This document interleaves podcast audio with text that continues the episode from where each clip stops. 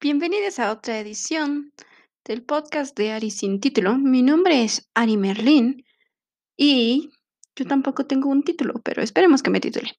Este es el capítulo número 20 de este podcast que se supone que tendría que llevar tres entradas cada semana, pero estoy perdida un poco con las fechas. Sé que es el capítulo 20, pero no sé cuántos capítulos debería de llevar. Es decir, no sé si esta semana sí debería de cumplir los 21 o si voy adelantada o atrasada. Así que, pues esperemos que vaya bien. Eh, y si no, pues en Semana Santa hacemos un montón de capítulos. El capítulo de hoy tiene por tema la correlación y la causación. Eh, esperemos que el capítulo de hoy sea cortito. Siempre digo que va a ser cortito y luego me tardo seis años, pero según yo debería ser cortito, porque la realidad es que he estado dando muchas horas de clase y estoy muy cansada de hablar, porque además hoy di puro vocabulario. Entonces, pues nada más es yo hablando, lo cual es muy aburrido para mí y para la alumna. Así que esperemos que sea cortito. El tema de hoy tiene que ver con la vacuna del COVID. Porque hoy en la mañana aprendí eh, la, sobre, bueno, aprendí más a fondo sobre la alteración genética y cómo esta proviene de, pues, una serie de explicaciones muy interesantes que suceden en realidad en el cuerpo naturalmente, o sea, eh, de forma biológica ya existe un proceso de alteración de genoma y lo que hicieron eh, algunos científicos fue observar la alteración del genoma y utilizarlo en su favor para alterar, eh, pues, bajo sus propias condiciones y deseos, ¿no? Y eso explica por qué la vacuna del COVID eh, se hizo tan extraordinariamente rápido, porque otras vacunas funcionan integrando eh, parte del, pues, de la enfermedad y creando una resistencia para que, o sea, una, una parte muy chiquita dormida adentro del cuerpo para que la próxima vez que entre tu cuerpo ya sepa extinguirla, batallar contra ella y pues la, la elimine antes de que te enferme o si acaso te da como pues unos síntomas bebés, ¿no? Pero en realidad pues nada, nada dramático. Y la vacuna del COVID fue hecha tan extraordinariamente rápido porque es una vacuna hecha con alteración de genoma. Entonces entra una de esas maquinitas vivas que tenemos adentro del cuerpo que tienen cabecita de diamante y un montón de patitas como si fueran arañas y, depositan adentro del virus, eh, bueno, con el virus depositan un pedacito de RNA y el RNA busca, eh, pues, el RNA del virus busca con qué hacer el dúo, porque pues el genoma está compuesto de dúos eh, estoy segura de que si usted lo busca en YouTube o debe de haber alguna TED Talk que explique esto mejor que yo, pero pues el, virus busca con qué hacerse como, eh, con qué hacerse su dúo y entonces el, el, esta maquinita tan bonita que tenemos adentro de nuestro cuerpo eh, le hace un dúo, ahora sí que de amentis, un cebo de dúo y pues lo corta con unas microscópicas tijeras genómicas unas tijeras de ADN y pues lo manda a freír espárragos. Entonces, aprovechando esa tecnología, pues la banda dijo así como de, pues ya vamos a, si ya sabemos cortar virus, si ya sabemos hacer, ah, ¿por qué no? Y por eso salió tan rápido la vacuna del COVID, pero por lo mismo que no sabemos en realidad las implicaciones a largo plazo que tiene la alteración del ADN y de los genes humanos, em, pues todavía hay consideraciones éticas porque es importante recordar que todo lo eh, lo científico es natural eh, y primariamente social. Eh, esta idea extraordinaria de que la ciencia es casi como lo opuesto a la religión, o sea, tienes el Dios Dios y luego el Dios ciencia, eh, pues es muy tonto, ¿no? Porque en realidad, muy parecido a la religión, de hecho, en la parte que a la gente no le gusta hablar de la religión, es en su mayoría creada por el ser humano, ¿no? La ciencia, lo que ya observen los científicos puede no haber sido creado por el ser humano, pero sigue siendo creado por la naturaleza y tiene una afección social, ¿no? Todo, todo tiene una afección social. Así que, pues, como no es ético, hay muchas cosas que no se han hecho, pero pues hay otras cosas que sí se han, eh, sí se han alterado genéticamente, como los famosísimos transgénicos, ¿no? Pero en lugar de ponerme a intensearle con la discusión de la ética de los transgénicos, que es algo que me apasiona mucho, pero sé que le intenseo mucho. Quiero platicar de cómo si te vacunas, te conviertes en el sujeto de biopolítica número uno de la televisión mexicana. Y te tienen que observar todo el tiempo, o sea, la cantidad de observación que tiene que suceder enfrente de ti o ante ti o con respecto a ti después de haberte vacunado, porque no sabemos cuáles podrían ser las mutaciones. O sea, después de la vacuna podríamos ser zombies o podríamos morirnos todos o podríamos convertirnos en seres de lava. Yo quiero ser un ser de lava, pero si tengo que elegir entre todas esas y no se puede ser de lava, sí prefiero ser zombie sin como que sin que me coman o sin que me muerdan. O sea, prefiero convertirme en zombie por la vacuna que como por una mordida, porque me voy a poner bien tonta. Ya me conozco, ya me conozco.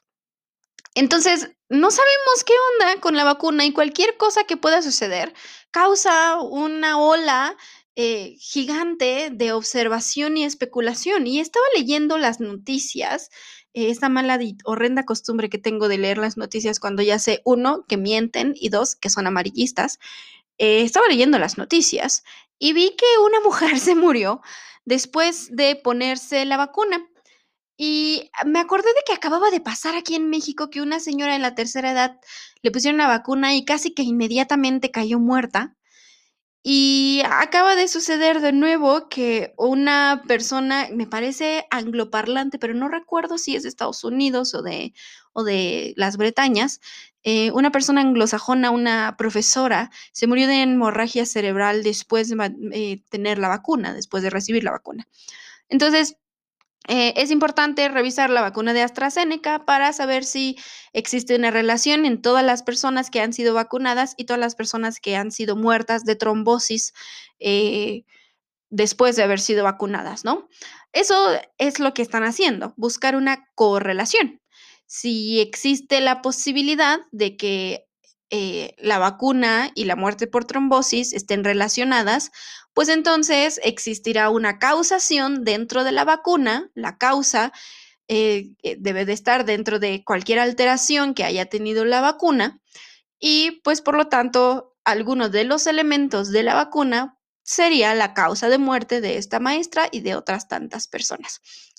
Pero cuando quise abrir el, pues la noticia, me llamó mucho la atención que el, el, título se llama Muere maestra por hemorragia cerebral tras recibir vacuna de COVID-19 de AstraZeneca. Ahora, la cosa está así. El título no lo dice, pero casi que quiere decir que la maestra se murió por recibir la vacuna de COVID-19 de AstraZeneca. Entonces me di cuenta y revisé si la señora que se había muerto tenía títulos parecidos. Y ciertamente la señora, la señora de tercera edad que se murió aquí en México después de recibir la vacuna, eh, tiene un título casi que exactamente igual, nada más que pues en lugar de maestra es mujer de la tercera edad y en lugar de hemorragia cerebral es este, me parece que un caro paro respiratorio, no recuerdo muy bien. La cosa es que la noticia insinúa eso. Y cuando llegas hasta abajo de la noticia y ves como los comentarios que la gente deja como en Twitter o Facebook, puedes ver como la banda es así de yo por eso no me voy a vacunar. Y entonces se me ocurrió algo muy divertido. Bueno, no es muy divertido, es muy horrendo. pensar en las muertes de las personas no es divertido, pero esta situación es como con lo que debí de haber empezado, en realidad. Hagamos de cuenta que no acabo de hablar los últimos 8 minutos con 54 segundos y empiezo el programa diciendo, imagínate que te ponen la vacuna. Y después de que te ponen la vacuna y te dicen que te esperes 30 minutos para ver si no hay efectos secundarios, eh, de pronto, chin madres, te explota así como algo en la cara, una arteria, así, como si fuera una bombita, así, explota y salpica a todas las personas de alrededor y suena horrible y parece que alguien eh, te hubiera eh, disparado como un francotirador desde muchos metros atrás, pero no hay una bala porque lo que sucedió es que algo muy extraño sucedió y un nervio y una arteria y, y la metrícula reticulada dorsal decidieron hacer una serie de movimientos que causaron que los músculos se extendieran y se expandieran y causaran una retracción en tus venas y explotó tu cara. Así. Y entonces nadie lo sabe. Pero ahora tienen que investigar qué hiciste. Porque no es solo investigar la vacuna, sino investigarte a ti como persona. Eh, para saber si la vacuna es la razón de tu muerte o no. Y entonces empiezan a ver tu historia hacia atrás y se dan cuenta que no vienes de tu casa, vienes de un hotel en el que extrañamente había como que muchas cosas muy raras. Entonces, tú ya estás muerte. O sea, tú ya te moriste, a ti ya no te importa, pero tu nombre, em, tu, tu ser humano, tu persona, es, es hablada, discutida, interpretada, reflejada, replicada en todos los periódicos nacionales e internacionales porque te moriste justo después de que te pusieran la vacuna. ¿Pudo, haber pasado que te murieras durante la fila de la vacuna? Pero eso pues no causaría ninguna noticia más que personas se muere durante la fila de la vacuna. Pero ahora hay científicos rusos, científicos chinos, científicos alemanes y científicos pakistaníes, además de los científicos mexicanos, investigando qué pudo haber pasado en tu vida para que te murieras así. Y parecido al capítulo de Doctor House, en donde la banda entra ilegalmente a las casas de las otras personas para saber dónde viven, descubres que tú venías de una orgía en donde la gente se disfrazaba de Hello Kitty y te aventaba em, eh, atún en la cara mientras tú comías flan. Eh, sin cubiertos y sin manos, porque tus manos estaban amarradas con Em, sábanas de hotel de paso, eh, mientras alguien con disfraz de Hello Kitty, pues ejecutaba las posiciones necesarias para que esto sea llamado una orgía y no una fiesta, ¿no? Y entonces te convertiste en esa persona, te convertiste en la persona que en secreto y sin que nadie lo supiera, tenía, pudo haber tenido una agradable carrera o era un respetado artista o un muy, muy buen músico o un abogado, eh, un contador, un doctor o tal vez eras un padre de familia y todo lo estoy haciendo en masculino porque no me gusta poner en posiciones sexualizadas a las mujeres, aun cuando sea el ficticio, ya tenemos demasiados ficticios de mujeres sexualizadas, es así como como Almodóvar, ¿de verdad necesitábamos ver a la morra hacer pipí? O, o sea, o sea, ¿tú de verdad crees que esto es lo que lo hace profundo? Entonces, lo estoy haciendo en, en masculino. Me disculparán los másculos de la sociedad que escuchen el podcast, pero es por mera comodidad mía, la verdad. Entonces, tú eras un, un profesor eh, de escuela, un profesor de la Universidad del Claustro de Sor Juana, hola, profe, eh, un profesor de la Universidad del Claustro de Sor Juana, que le superlate que en secreto y sin que nadie se entere, porque pues porque el claustro de Sor Juana tendría que saberlo, pues que le superlate que se lo den disfrazados de Kitty con las manos amarradas, comiendo flan mientras le caen unos atunes en la cara. O sea, y muy tu bronca, ¿no? Pues no, ya no es muy tu bronca. O sea, ya no es muy tu bronca, ya es la bronca de Hashim Salum, que vive a dos continentes de distancia, que ahora tiene que saber qué hiciste todo el día y todo el mes antes de tener la vacuna. Y entonces dice, no, bueno, esto no puede ser aún más raro y después descubren tu dieta y dicen, ¿qué sucede con este ser humano? Y, hay un montón de cosas que podrían pasar por ahí y podrían descubrir que te metes crack y vomitas todos los sábados porque te dan ganas, porque pues hasta tu baño hay que ir a revisar porque pues la muerte que tuviste fue demasiado dramática y hay que revisar un montón de cosas, ¿no? Pero aun cuando seas replicada de la forma más terrible que te puedas imaginar, porque no solo es ser observado, es ser interpretado. Y ya que te interpreten, te van a replicar a través de sus prejuicios. La gente no puede solo interpretar, la gente tiene que replicar.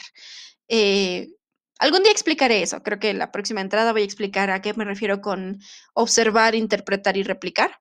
em, es como parte de la performatividad o formas en las que yo he, he bautizado estos eh, asuntos de performar. Seguro que las leí en algún lugar. Digo, no, no es que yo lo esté inventando.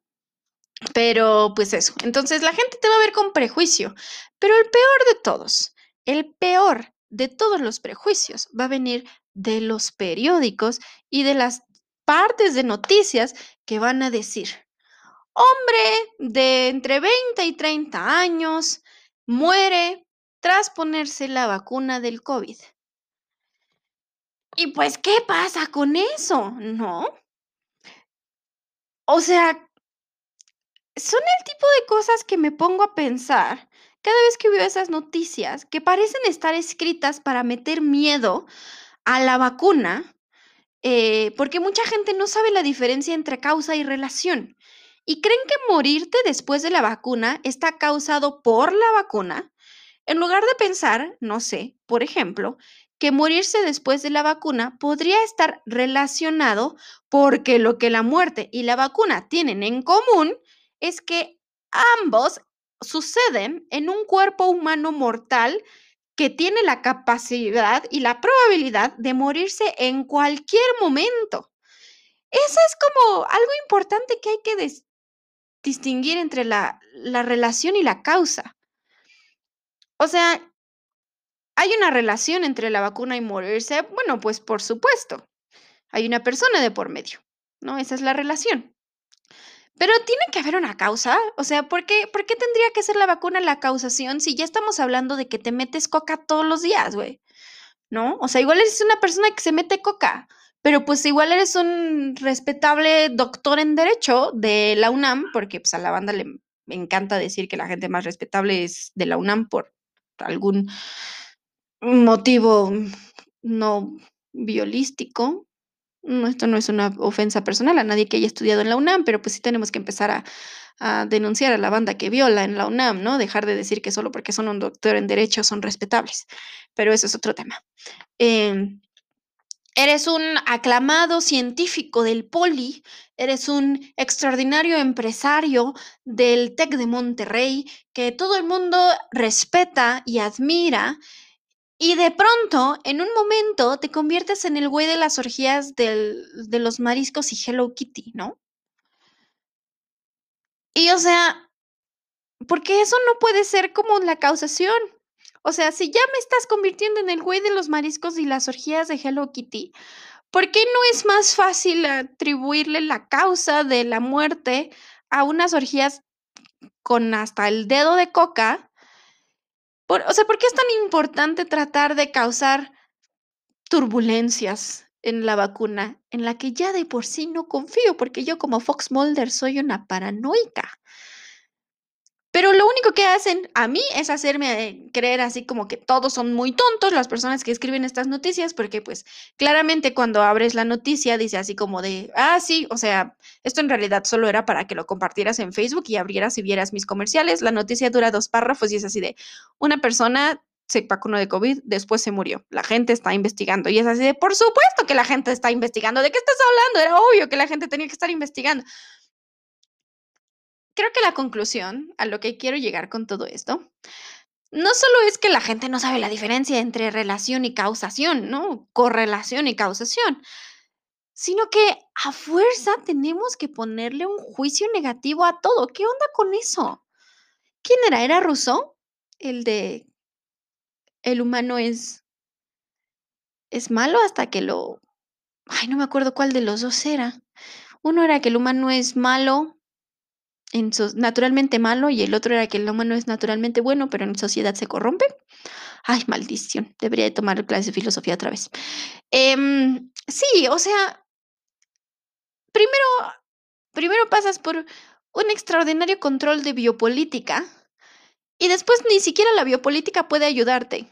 O sea, ¿por qué, ¿por qué existimos en un mundo en el que quieren controlar todo lo que eres y quién eres a todas horas y en todos momentos y, vivir tu vida como la vivirías como una persona libre es casi que llamado un acto subversivo.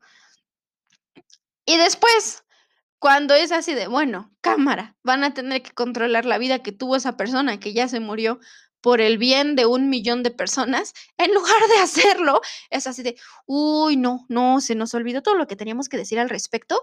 Más bien es así como, oye, qué miedo que la vacuna traiga un chip, ¿no? Y yo así de, ¿qué?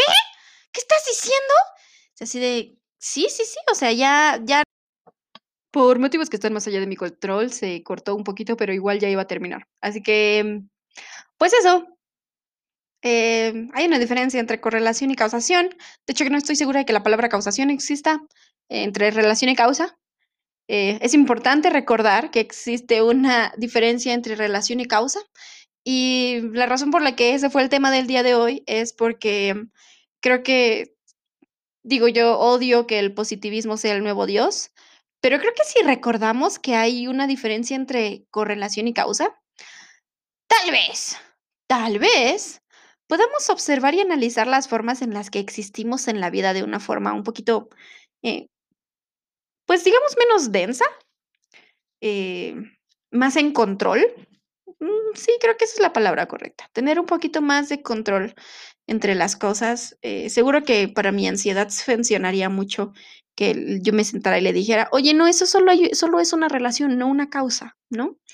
Así como de, mm, ya nadie me quiere, el día de hoy nadie me quiere, em, porque en lugar de decirme Ari, me dijeron Aranza. Eh, el día de hoy nadie me quiere. Puedes decir a mi cerebro así como de, no, solo, solo, o sea, solo hay una relación entre que pues probablemente el día de hoy algo esté sucediendo con esa persona eh, y pues que tú no te sientas bien contigo misma el día de hoy, ¿no? Eh, solo, solo existe una relación de por medio que podrían ser un millón de cosas y tal vez la relación eres tú. tal vez tú eres la relación, la única relación entre que esa persona te haya hablado así y que tú te sientes así, sea nada más que tú. Eh, pero eso no significa que es la causa. Tú no eres la causa de que esa persona te haya hablado así, tú eres la relación. Tal vez esa persona le está hablando así a todo mundo. No pasa nada. Tal vez esa persona tiene algo que está pasando por su vida y hablarle así es, hablar así es algo que está sucediendo. Y la única relación entre que hable así y que tú te sientas así es que a la persona a la que le habló fue a ti. Y si no, le hubiera, si no te hubiera hablado a ti y hubieras escuchado que le habló así a alguien más, tal vez, tal vez no te hubieras sentido mal. Porque pues mm, la única relación que tenías pues se perdió, ¿no? Así que si no eres tú, pues ya no hay relación y ya no te vas a sentir mal. Entonces, creo que esa sería una forma muy lógica de abordar mi ansiedad. Lo malo es que a mi ansiedad le importa un pepino partido por la mitad. Eh, así que, mm, bueno, una vez más, termino sin conclusiones. Eh, hoy, creo que hoy me quedó mejor la escaleta. Así que,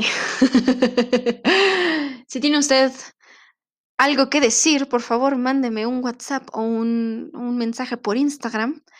Em, si usted no sabe ni siquiera quién soy y se encontró esto como por Anchor o Spotify, no me mande un mensaje por WhatsApp o por Instagram.